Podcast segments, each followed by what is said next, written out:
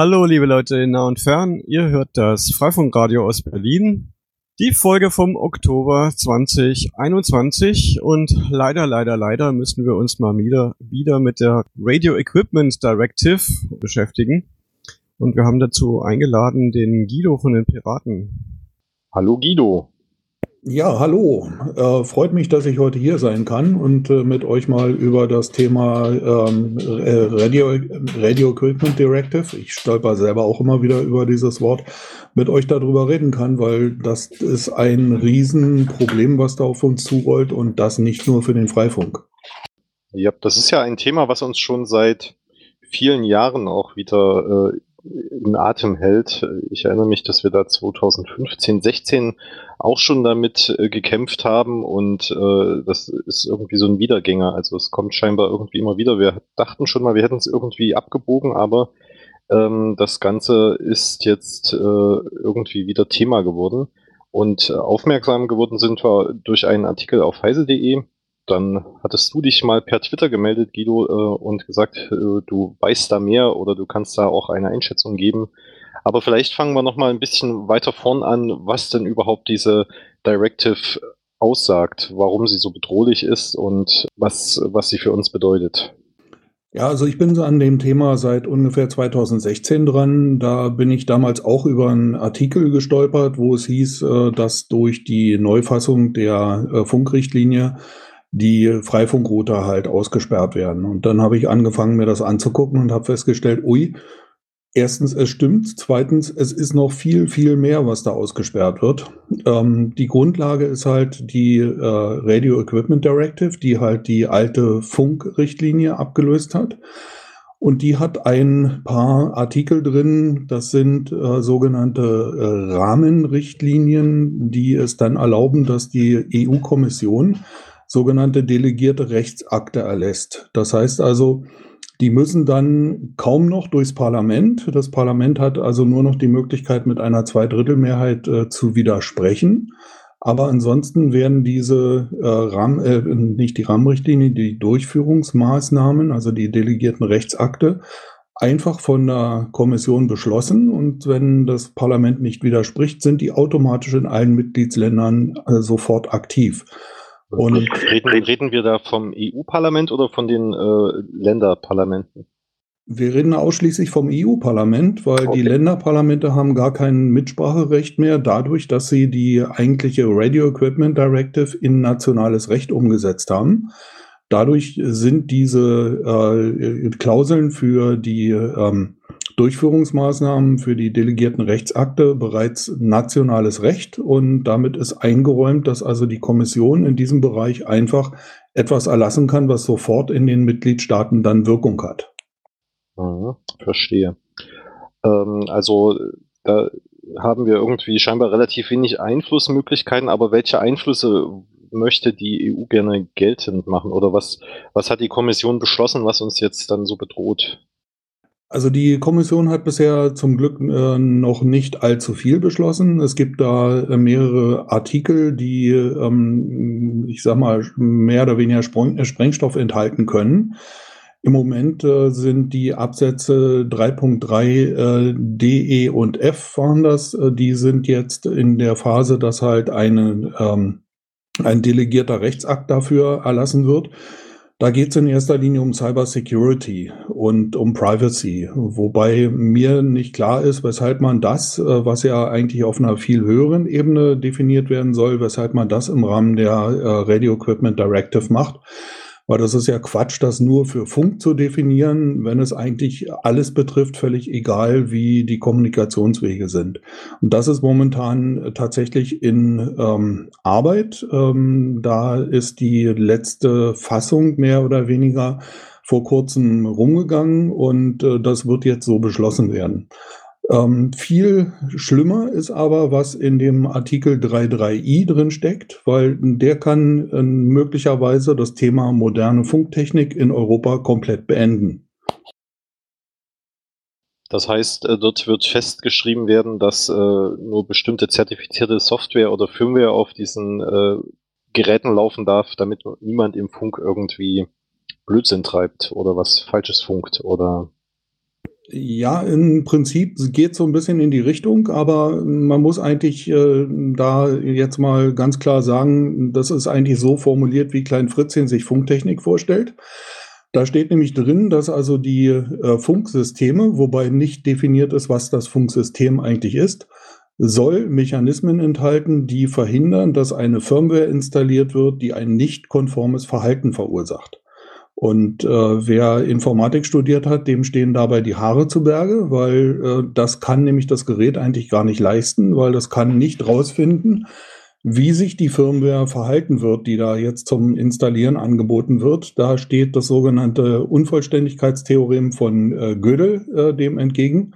Und das hat bisher noch keiner äh, widerlegen können. Und äh, wer das also schafft, das zu widerlegen, der bekommt also das äh, Mathematik-Äquivalent für einen Nobelpreis wahrscheinlich verliehen. Ähm, da ist also eine massive Unlogik drin in dem, was die fordern. Okay, ähm, also man, man könnte es ja theoretisch lösen, indem man sagt, wir betrachten den Funkchip irgendwie oder die Firmware für diesen Chip, der den Funk betreibt, unabhängig vom Rest der Geräte, aber meistens ist das ja bei diesen Embedded-Geräten auch alles auf einer Platine äh, drauf, so dass es wahrscheinlich äh, theoretisch gar nicht oder praktisch gar nicht möglich ist, äh, da überhaupt eine alternative Firmware auch anzubieten. Äh, genau, das ist also ein Problem. Dann geht es natürlich weiter mit dem Problem, dass ja der äh, Teil der Funk äh, macht in der Firmware möglicherweise halt auch von irgendwelchen Bugs betroffen ist oder von irgendwelchen Sicherheitslücken, so dass ich also die möglicherweise auch irgendwann mal updaten möchte. Und da ist dann die Frage, wie soll das funktionieren, wenn das halt äh, fest äh, verschlossen in dem äh, Teil drin wäre? Ja, also die EU stellt sich dahin, oder beziehungsweise die Leute, die damit äh, betraut sind, und äh, behauptet, sie erlassen jetzt äh, Regelungen und Gesetze, die darauf hinauslaufen, dass die Bürger geschützt werden vor Interferenzen, äh, vor Netzwerkproblemen. Und das äh, klingt natürlich alles toll, aber sie wissen überhaupt nicht, wie das eigentlich umgesetzt werden soll. Und es läuft wohl darauf hinaus, es werden halt irgendwelche kaputten Firmwares in Betrieb genommen, die werden nicht gepflegt und man wird auch ausgesperrt und kann es nicht reparieren. Das ist das, was unterm Strich dabei herauskommt und dann, das kostet uns all nicht nur Freiheit und Innovation, sondern auch Sicherheit tatsächlich. Ja, definitiv. Also das geht definitiv in diese Richtung, weil man muss sich dann natürlich die Frage stellen, wenn ich so einen Mechanismus haben möchte, erstmal auf welcher Ebene verankere ich den, ähm, was soll er wirklich äh, nachher erreichen? Und äh, wie sicher, wie dicht soll diese äh, Hürde mehr oder weniger sein. Im Extremfalle würde das dazu führen, dass ich noch nicht mal mehr Funk-Firmware äh, in Europa entwickeln kann, weil ich ja, wenn ich eine Software erst zertifizieren muss, bevor ich sie hochladen kann in mein Funksystem, dann kann ich ja nicht mehr entwickeln, weil dann müsste ich ja bei jeder kleinen Änderung und wenn man Firmware entwickelt, weiß man, dass man locker mal 10, 20 oder sogar mehr Versionen am Tag halt durchtestet dann müsste man ja für jeden einzelnen dieser Schritte erstmal eine Zertifizierung machen, wobei dann auch die Fragestellung halt ist, äh, wie soll ich das zertifizieren, weil es ist ja wahrscheinlich noch gar nicht funktionsfähig, sondern ich bin ja noch dabei, es zu entwickeln. Und da beißt sich das Ganze dann in den Schwanz, weil wenn äh, man dann eine äh, Backdoor halt äh, drin lässt, so dass also für die Entwicklung die Leute rankommen und die Sachen reinladen können, ja, dann kann ich das Ganze sein lassen, weil nämlich alle, die eine neue Firmware installieren wollen, werden die Backdoor nehmen und damit hat sich das Thema erledigt. Ja, und in der Praxis läuft es darauf hinaus, dass die Hersteller nur noch signierte Firmwares erlauben zu installieren die nur von ihnen kommen und dann hören sie auf, das Gerät zu pflegen. Das Produkt reift sowieso beim Kunden, aber dann kann es gar nicht mehr reifen, weil sie dann gar keine neuen Firmwares mehr liefern und dann ist es halt Elektronikschrott. Oder man lässt irgendeine uralte Firmware drauflaufen, von der man bekannte Sicherheitslücken hat. Das kommt dann dabei raus am Ende. Genau, also der Elektroschrotthaufen würde auf jeden Fall größer werden dadurch und ähm, die Wartung eines aktiven Produktes würde natürlich auch extrem verteuert werden. Weil wenn der Hersteller jedes Mal nur, weil er halt eine Kleinigkeit ändert, irgendeine kleine Sicherheitslücke zum Beispiel schließt, wenn der dafür jedes Mal erst noch äh, zu einer beliehenen Stelle äh, gehen muss, um sich zertifizieren zu lassen, dass er anschließend das Ding hochladen kann, Ja, wie lange soll das dauern? Dann habe ich hier riesengroße Sicherheitslücken, die Wochen oder Monate lang äh, bekannt sind und offen bleiben. Ja, ähm, ist dir irgendwas bekannt, was Auslöser für diese ähm, für die für diese Regelung ist? Also ich habe immer nur gehört von, dass einmal irgendwo auf der Welt mal ein Wetterradar gestört worden ist oder so. Also das ist das, was man so findet, wenn man irgendwie danach sucht. Ja, das ist genau das Skurrile bei der ganzen Sache, weil es ist nämlich wirklich so, ähm, dass er, also eigentlich muss er, um ein Gesetz zu erlassen, muss ja ein tatsächlich existierendes Problem adressiert werden. Das ist ja äh, Grundsatz äh, sowohl in der EU als auch bei uns in der Verfassung. Es darf nicht einfach ein Gesetz erlassen werden, weil äh, irgendjemand gerade danach ist, sondern es muss halt ein real existierendes Problem adressiert werden. Und äh, wir haben über einen unserer EU-Abgeordneten mal bei der Kommission nachfragen lassen, was die denn für reale Fälle haben, bei denen durch die Installation einer anderen Firmware ein Problem entstanden ist. Die Antwort war, wenn man sie richtig interpretiert, kein einziger Fall. Weil dieser Fall mit dem Wetterradar, das ist tatsächlich das, was die dann halt äh, zitiert haben dazu, der bezieht sich nicht darauf, dass eine alternative Firmware installiert wurde, sondern das entsteht dann, wenn man die automatische Kanalbelegung abschaltet, wo also eine Wireless LAN-Base typischerweise guckt, ob auf dem Kanal irgendjemand anders sendet, beziehungsweise ob da halt möglicherweise ein Radar drauf ist und dann diesen Kanal halt äh, auslässt. Und das war in einer älteren Version von der Wireless LAN-Spezifikation möglich, dass der User das abschalten konnte. Das ist in der aktuellen Version von diesem Standard ausdrücklich ausgeschlossen. Das heißt, das muss immer an sein, diese Funktion. Und seitdem gibt es eigentlich dieses Problem nicht mehr. Aber die Kommission möchte es trotzdem gerne lösen, obwohl es nie existiert hat.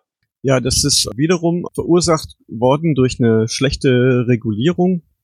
Letztendlich haben wir dieses Problem aus den USA von der Federal Communications Commission geerbt, dass die irgendwann auch vorgeprescht sind und sogar explizit behauptet haben, sie möchten OpenWRT, also ein freies Linux für Router, verbieten, dass das installiert werden kann, weil sie behauptet haben, OpenWRT sei daran schuld, dass Leute WLAN-Signale im 5 GHz Band ausgesendet haben, die dann das Wetterradar an Flughäfen gestört haben. Aber das Problem ist, dass bei der Regulierung wurde gesagt, ja, die Geräte sollen das Wetterradar detektieren und das ist eine technisch sehr komplexe Aufgabe. Und die wurde auch bei, ja, bei Geräten nicht richtig umgesetzt und hat dann zum Beispiel dazu geführt, dass die Geräte nicht gefunkt haben, weil sie irgendwelche Störungen als Radarsignale interpretiert haben. Und dann haben die Leute es einfach ausgeknipst. Wenn man stattdessen einfach die Kanäle vorgegeben hätte, wo das Radar läuft und wo man nicht WLAN benutzen könnte, und statt einfach das äh, da den Entwicklerinnen zu überlassen, das zu detektieren, hätten wir das ganze Problem nie gehabt. Ja. Ja, also definitiv. Ähm, meiner Meinung nach auch ähm, ist diese Regulierungswut in der Richtung entstanden aus komplettem Unverständnis der Technik, die dahinter steckt. Und es wird ja besonders interessant, wenn man sich dann anguckt, äh, was hat das noch für Auswirkungen. Also jetzt abseits von Open Source Sachen, ähm, wenn man sich dann anschaut, äh, wir haben ja mittlerweile einen sehr großen Markt äh, von Funkmodulen wo also quasi die gesamte Hochfrequenztechnik äh, gekapselt äh, daherkommt und äh, man einen Mikrocontroller drin hat, äh, wo man seine Applikationssoftware auch noch mit drauf packen kann und dann mit so einem Modul halt äh, sehr einfach irgendwelche Wireless-Anwendungen bauen kann. Das, also das, das, betrifft ja dann sowas wie ähm, Smart Homes, was jeden von uns zu Hause vielleicht mal treffen kann, äh, mit irgendwelchen elektrischen oder äh, äh, verbundenen Steckdosen und Lichtern. Aber auch in der Industrie kann ich mir vorstellen, dass da viele Einsatzfälle gibt, oder? Ja, definitiv. Also das ist nicht nur im Hobbybereich, das ist halt so eine Sachen wie die ESP32-Module, die werden ja sehr gerne verwendet, die halt äh, Bluetooth und Wireless LAN drauf haben. Da gibt's halt auch viele Module, die werden in der Industrie verwendet, gerade von kleinen und mittleren Unternehmen, weil die halt äh, da den Vorteil haben, dass sie einen Großteil von der ganzen Problematik mit der Funktechnik halt äh, umgehen können, weil den kaufen sie quasi fertig gekapselt in diesem Modul ein, so dass also die äh, Prüfung davon für die CE-Konformität deutlich einfacher wird. Und das erlaubt es eigentlich überhaupt erst äh, in kleinen Stückzahlen halt auch spezialisierte Funksysteme zu bauen. Und das ist ein Bereich, der würde durch so eine Regulierung komplett platt gemacht werden. Genau, das sowas äh, habe ich äh, tatsächlich auch schon äh, befürchtet und äh, ich verstehe nicht ganz, wer ein Interesse an dieser Art Regulierung hat oder ist da, äh, ob das ist das nur was, was sich in den Köpfen der äh, EU-Kommission festgesetzt hat, dass man da was regulieren müsste. Ich denke, es ist Letzteres. Also ich ähm, muss äh, dazu noch sagen, ich führe ja so gewissermaßen ein äh, bisschen Doppelleben. Ich bin ja nicht nur bei der Piratenpartei unterwegs, ich bin ja äh, auch selbstständig im Elektronikbereich unterwegs und bin da in einigen äh, Wirtschaftsverbänden tätig unter anderem dem ZVI, also dem äh, Verband der Elektro- und Elektronikindustrie, ähm, was also mehr oder weniger fast alles, was im Bereich der Elektrotechnik in Deutschland produziert, äh, bündelt an Unternehmen. Und äh, da habe ich dieses Thema halt auch aufgebracht und da war man halt auch äh, extrem entsetzt davon, was da äh, gemacht wird. Und da kam dann unter anderem halt auch die Frage auf, ähm, was ist denn überhaupt ein Funksystem? Weil das definiert ja die ähm, Richtlinie nicht wirklich sauber und das definieren halt auch diese ganzen Papers, die da durchs Gelände gehen, ähm, im Moment nicht. Und dann stellt sich die Frage, ich kann ja mit unheimlich vielen Dingen Funksignale äh, erzeugen und da gibt's unter anderem sehr schöne Beispiele, wo ein Standard-Mikrocontroller verwendet wird, äh, der dann einfach ein Funksignal erzeugt. Also besonders prominent ist ein Beispiel, was auf einem ESP32-Modul basiert, ein Apple I Computer emuliert und ein Fernsehsignal erzeugt, äh, und zwar nicht etwa mit dem Funkteil, der auf dem Chip ja auch mit drauf ist, sondern einfach mit einem Interface, was überhaupt nicht zum Funken vorgesehen ist, sondern nur indem dieses äh, Interface halt ein IO-Pin hinreichend schnell moduliert, äh, erzeugt er halt ein Fernsehsignal. Ja, sowas ähnliches habe ich auch äh, in dieser Woche gelesen. Da ging es darum, dass man über Ethernet-Kabel äh, auch Wi-Fi-Signale aussenden kann. Äh, ich muss den Artikel werde ich in den Show Notes mal verlinken ähm, und äh, hier noch mit hinzufügen. Ja, also das sind, sind so praktische Beispiele. Also man kann natürlich unheimlich viele Dinge einfach zweckentfremden. Schlicht und einfach deshalb, weil die Rechenleistung, die heutzutage für wirklich äh, winzig kleine Geldbeträge zur Verfügung steht, ist halt so hoch, dass ich halt wirklich das Software-Defined Radio machen kann. Also dass die gesamte Funkfunktionalität in Software läuft und ich nur noch dann irgendwo einen Pin brauche oder irgendeinen Anschluss nach außen brauche, über den ich das äh, senden kann. Genau, Software Defined Radios ist der Stichpunkt. Mit einem SDR-Radio, was senden und empfangen kann, kann man sowieso in jedem Band äh, jegliche Art von Signalen aussenden. Von daher ist jegliche Überlegung von den Regulierungsbehörden, man könne irgendwie äh, das verbieten und einschränken und quasi alle Menschen davor schützen, dass irgendjemand irgendetwas sendet, äh, völlig Hanebüchen. Ja, das ist richtig. Das ist also äh, technisch ist es völliger Blödsinn, was da gemacht werden soll. Von der regulatorischen Seite sind wir da in einer ähnlichen Situation wie mit diesen äh, unrühmlichen Upload-Filtern, wo halt sich äh, ein äh, EU-Parlamentarier in den Kopf gesetzt hat, dass man sich einfach nur mehr anstrengen muss, damit man das hinbekommt. Äh, der hat fachlich äh, das Gegenteil von Ahnung.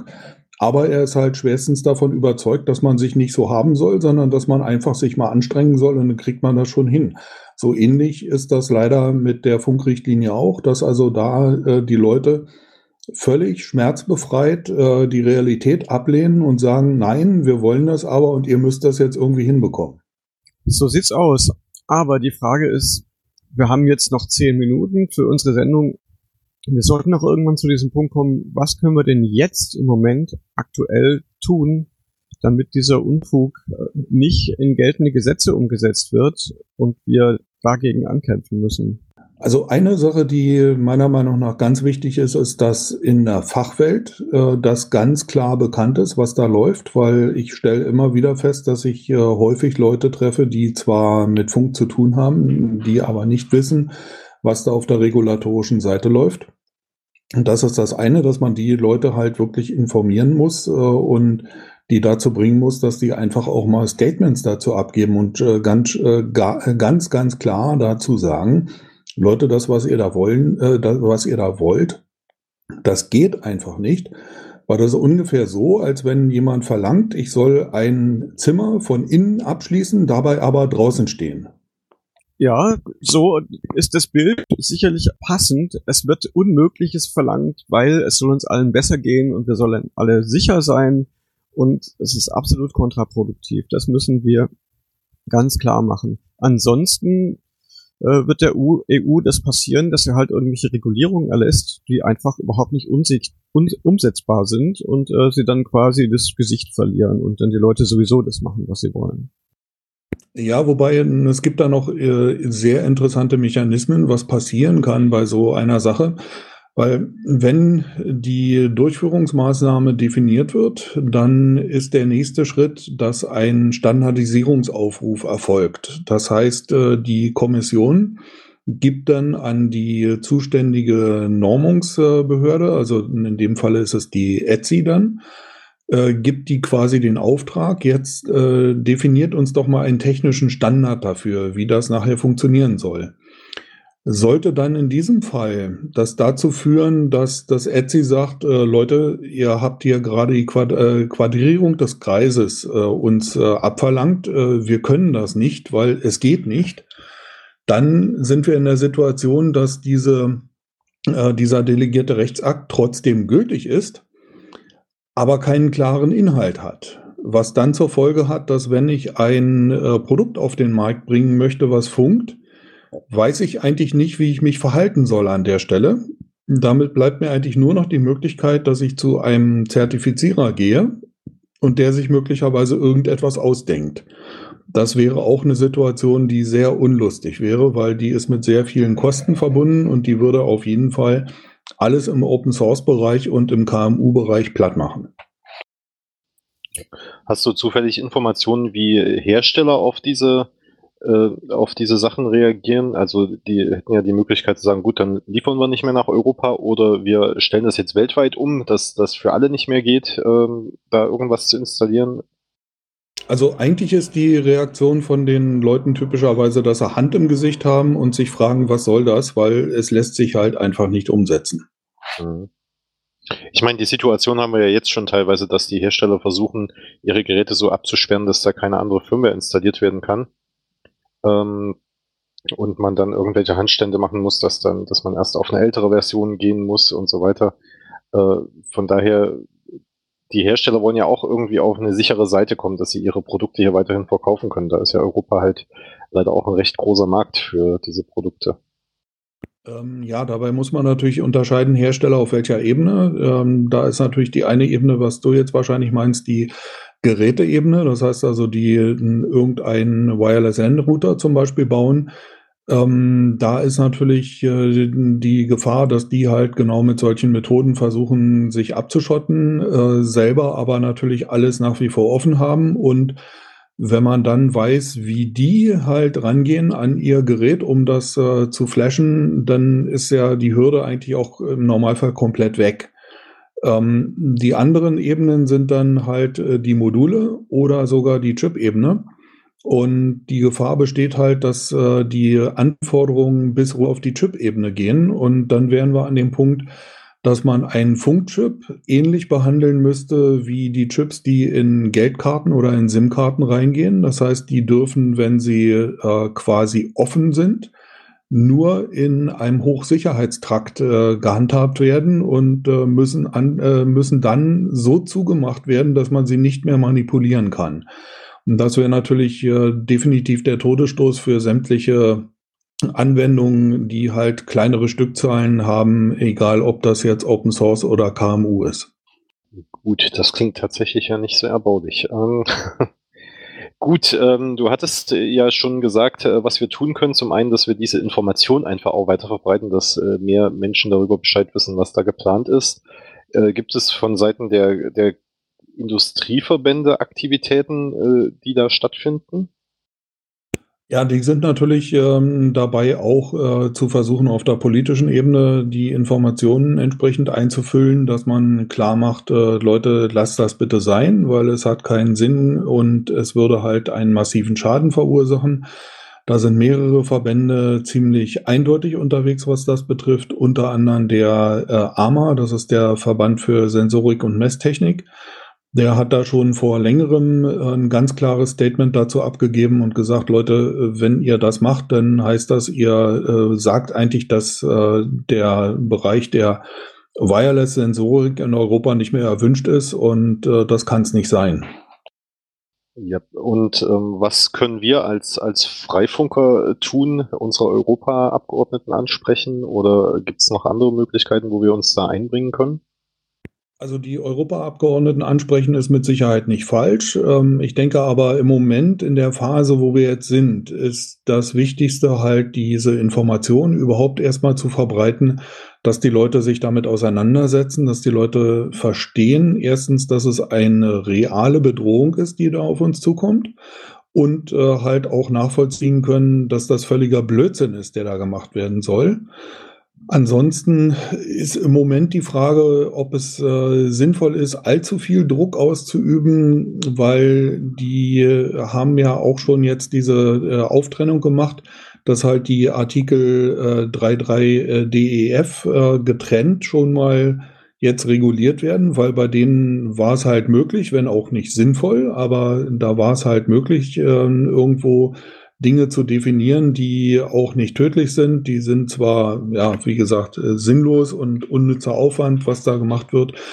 Aber da sind sie halt dran, äh, das umzusetzen. Den 3.3i hat man abgetrennt, schlicht und einfach deshalb, weil auch die Expertengruppe, die da dran saß und äh, da Vorschläge zu machen sollte, die hat im Wesentlichen gesagt, Leute, wir haben keine Idee, wie man das lösen soll, weil genau halt dieses Gleichnis mit dem, ich soll ein, Zimmer von innen abschließen und dabei draußen stehen. Das haben die im Endeffekt dem äh, der Kommission so mitgeteilt.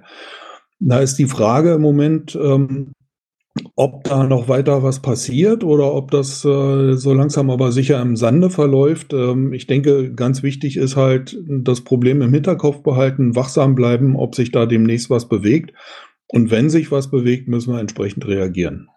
Gut, äh, dann äh, klingt das so ein bisschen nach einem Hund, der vielleicht gerade einschläft, den wir danach nicht wecken wollen.